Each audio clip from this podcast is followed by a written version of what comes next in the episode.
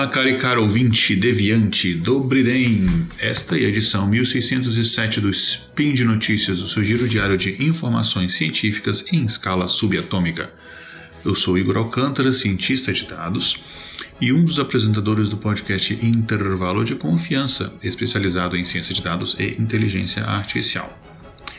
E hoje, dia 10 Triadan do calendário Decatrian e 5 de abril do calendário Gregoriano, também dia que é aniversário dos cientistas italianos Antonio Ferri, que faria hoje 110 anos, e Vincenzo Viviani, que completaria 400 anos se ainda fosse vivo ou se fosse um vampiro. Viviani, inclusive, que era aprendiz de Torricelli e discípulo de Galileu, e ele foi inclusive um dos responsáveis por preservar os trabalhos do mestre né, Galileu. Enfim, hoje também é a data que a gente comemora os 408 anos do casamento de Pocahontas com o inglês John Rolfe. Aliás, se alguém souber aí o, é, como é que chama as bodas de 408 anos de casado, me contem nos comentários. Enfim, nessa data tão especial, eu trago aqui para vocês uma notícia na área de inteligência artificial. Mas antes, vamos para a vinheta. Speed Notícias.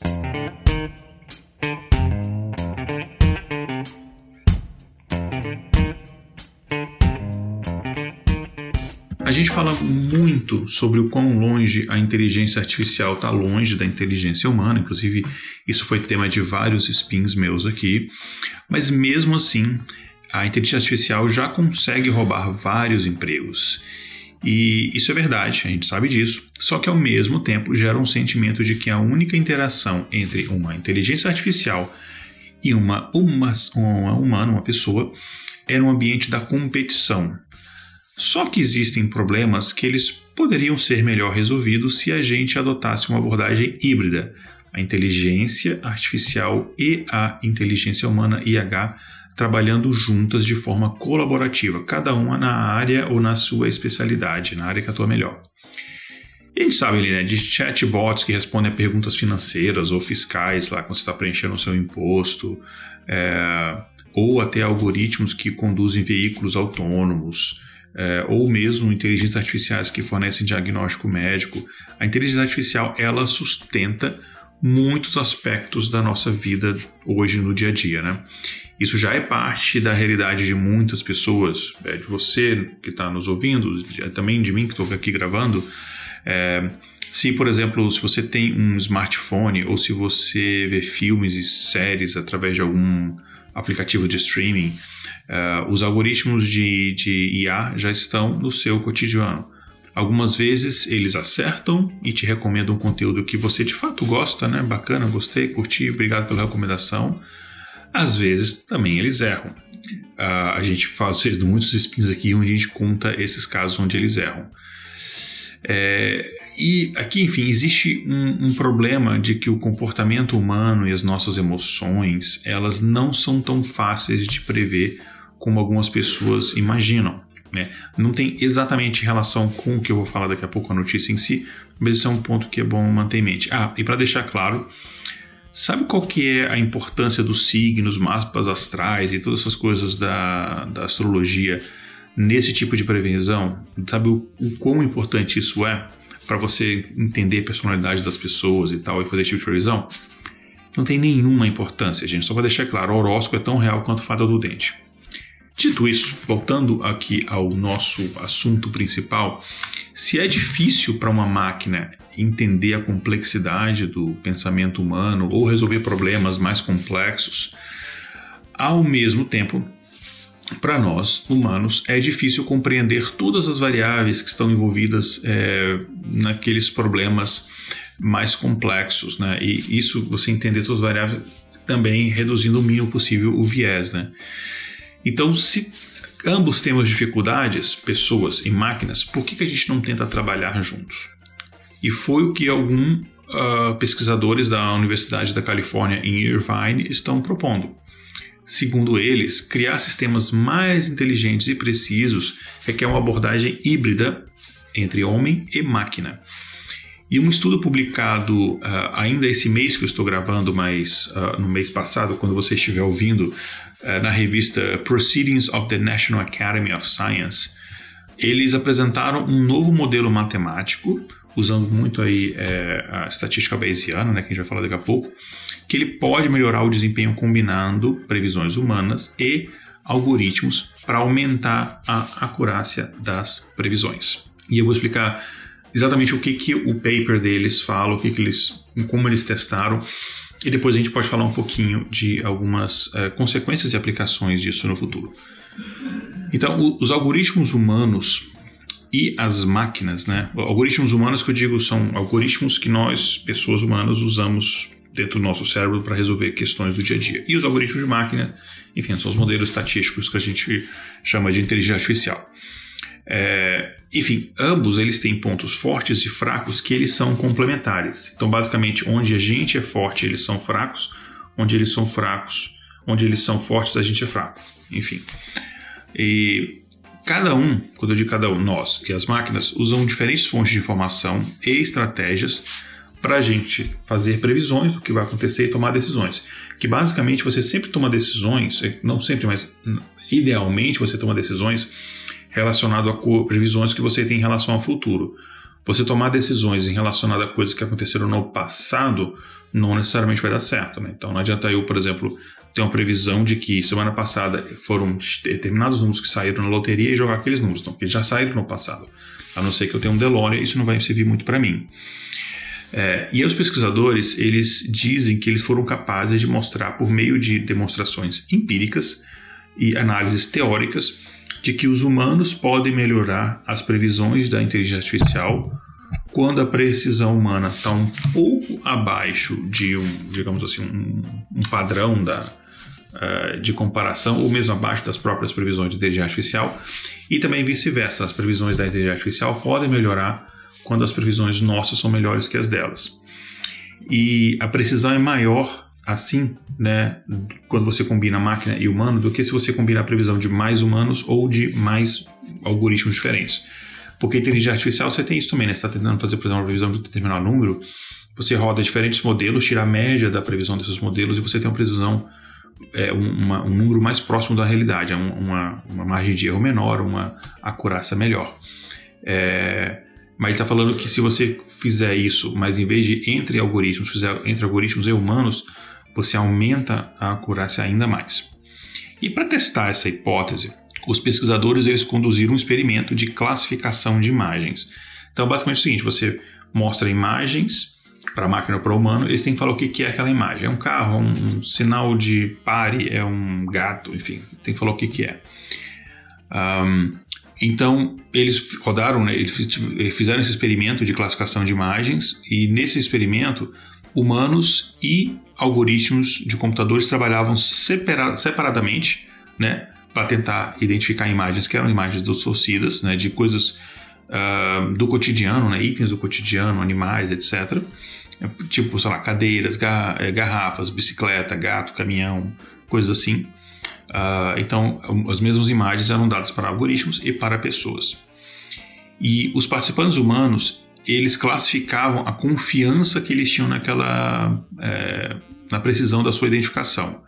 Então ele falava assim, ó, eu acho que isso aqui é um gato e sei lá a minha a minha confiança de que isso aqui é um gato, ela é, eles classificavam lá, eu, eu entre baixa, média ou alta. Então eles chamam lá três classificações. Já o, o, classificador da máquina, ele gerava uma pontuação contínua, então não era 3, era tipo 1, 1.2, ele dava um número de fato, né? Que você conseguia no final fazer uma comparação um com o outro. E aí os resultados desse experimento eles mostraram que tinha uma diferença muito grande na confiança de humanos e dos algoritmos. Né? Então, por exemplo, a máquina quando ela fazia a previsão isso aqui é um gato, ela falava isso aqui é um gato com tanto por cento de confiança que eu tenho que isso aqui é um gato. Né? Então ele já calculava isso daí. Bom, em alguns casos, os participantes humanos estavam bastante confiantes de que uma imagem específica lá era de fato a a imagem que, que, que eles achavam que era. Então, um, por exemplo, o humano falava: Isso aqui é uma cadeira, e eu tenho muita confiança de que é uma cadeira. Um, e muitas vezes os humanos eles tinham uma confiança grande que uma imagem era determinada coisa, ao mesmo tempo que para aquela imagem a confiança dos algoritmos era muito baixa. Da mesma forma, tinham imagens que as pessoas elas tinham uma confiança muito pequena do que era aquilo, não estava muito clara a imagem, e os algoritmos de inteligência artificial conseguiam é, classificar aquela imagem com uma confiança muito alta. Então, como eu falei, às vezes onde um ia bem, o outro ia mal, onde um ia é, bem, o outro ia mal. Então tinha essa coisa assim. Um, quando as previsões e, e, as pontuações de confiança, a pontuação de confiança é quão confiante você está de que aquela imagem é o que você está falando que é, né? É, quando essas previsões, as pontuações de confiança foram combinadas, né, e aí eles usaram essa, uma estrutura, é, um algoritmo de, de, usando estatística bayesiana, né, do nosso querido Bayes, enfim. É, e aí eles criaram o que chamava-se de modelo híbrido. Esse modelo híbrido ele acabou se saindo melhor, é, tendo um melhor desempenho do que as previsões humanas ou as previsões das máquinas tinham alcançado de forma é, separada, sozinhas. É, e enfim, embora as fases anteriores da pesquisa tenham mostrado é, benefícios de você combinar previsões de máquina com previsões humanas, esse trabalho ele acaba trazendo uma nova direção, que ele traz aqui um potencial de você combinar previsões humanas e máquinas, apontando aqui uma nova metodologia matemática, no caso aqui a bayesiana, de você conseguir melhorar essa colaboração humano-máquina. Então ele traz uma abordagem um pouco mais matemática, um pouco uh, diferente do que a gente tinha antes. Né? Então, basicamente na abordagem bayesiana você acaba é, é, mudando a probabilidade de determinada coisa baseado em conhecimentos prévios que são adicionados, né, com conhecimentos novos que são adicionados é, àquele algoritmo e tal. Uh, enfim, isso aqui foi uma frase resumindo uma coisa bem mais complexa que é a estatística bayesiana. Mas enfim, um, mesmo em, em, em, níveis comparáveis de desempenho, né, você vê, você percebe que o, os participantes humanos e os modelos de inteligência artificial eles cometem diferentes tipos de erro, né? Uh, e como é que eu disse, como eu disse antes, né? Algumas imagens elas são desafiadoras para humanos, mas são fáceis para as máquinas. E para todas essas imagens, a precisão e a confiança humanas elas foram baixas, né? Enfim, tinham seis participantes humanos nesse estudo, né? E, e eles tinham no máximo ali a classificação baixa para média, né? É, mas para essas imagens a precisão da máquina ela foi alta. E aí e tem também o oposto, né, conforme eu falei. E aí, ao ler o artigo, inclusive, gente, o link do artigo está no post do episódio, dá uma olhada lá, vale a pena, é curtinho, o artigo é curtinho, mas tem as imagens que vai ser legal, você vê as imagens, vai ilustrar bem o que eu estou falando. Então, ao ler o artigo, é, e, e, eu fui tentar ver aqui quais são os tipos de imagem que as máquinas têm mais dificuldade, quais são os tipos de imagem que os humanos têm mais dificuldade, para eu tentar entender se tem algum tipo de padrão, apesar do que o artigo ele descreve um pouco disso também. Mas para mim foi até fácil entender esse padrão, né? Um, as máquinas elas tinham mais facilidade em entender imagens que tinham uma baixa resolução ou tinham um baixo contraste, que aí a gente, como vai depender muito da nossa visão, a gente tem uma visão meio precária, eu mais do que todo mundo. É, então essas imagens assim que tem resolução muito baixa ou tem pouco contraste, sei lá, você tem um, um sei lá, um gato é, marrom numa câmera preto e branco à noite. Tipo, é difícil você conseguir localizar aquilo. Então, para os humanos era muito difícil. Já os humanos eles tinham mais competência, no caso, em reconhecer forma, é, formas que estavam em ângulos que podiam dar uma dupla interpretação ou mesmo que escondiam parte da, da imagem. Então, por exemplo, você tinha um gato fotografado muito de perto ou num ângulo que metade do corpo dele estava encoberto ou não dava para aparecer o rabo direito, aí às vezes dependendo do ângulo, a máquina achava que era um cachorro ou achava que era um outro tipo de objeto, enfim, uh, ou um brinquedo, alguma coisa assim. E aí esse tipo de coisa, já na minha cabeça aqui, eu, Igor, já dá uma direção de aplicações desse tipo de tecnologia, né, onde a inteligência artificial, por exemplo, ela pode vasculhar imagens de câmeras em busca de alguma coisa, ela filtra, pré-classifica e aí depois o humano ele faz a classificação final daquilo dali. É, aí você pensa, por exemplo, em questões de um, projetos que eu trabalhei no passado, né, que hoje em dia eu trabalho é, quase que exclusivamente com, com a parte de, de, ciência de dados, estatística e pesquisa médica.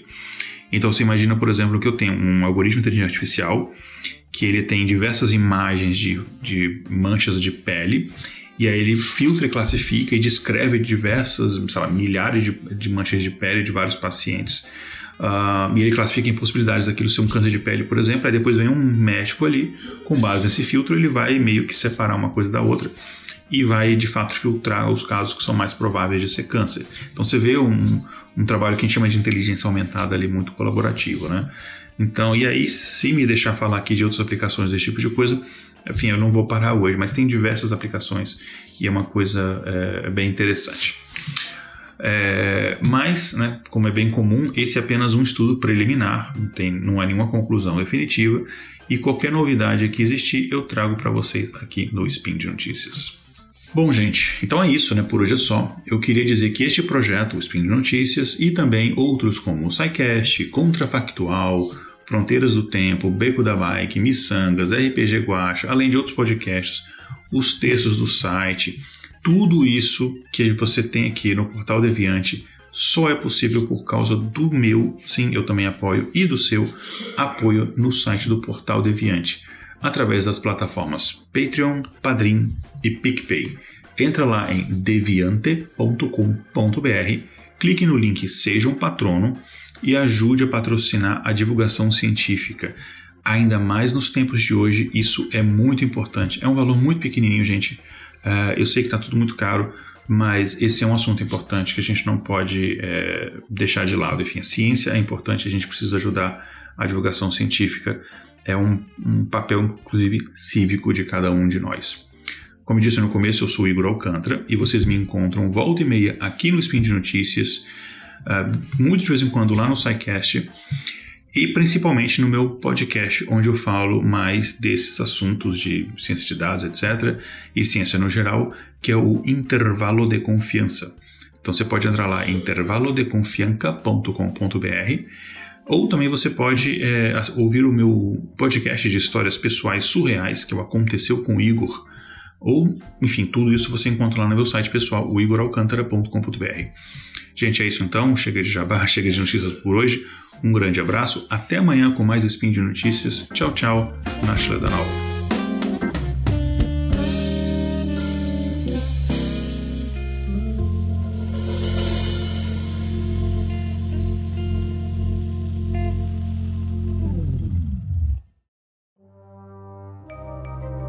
Este programa foi produzido por Mentes Deviantes. deviante.com.br.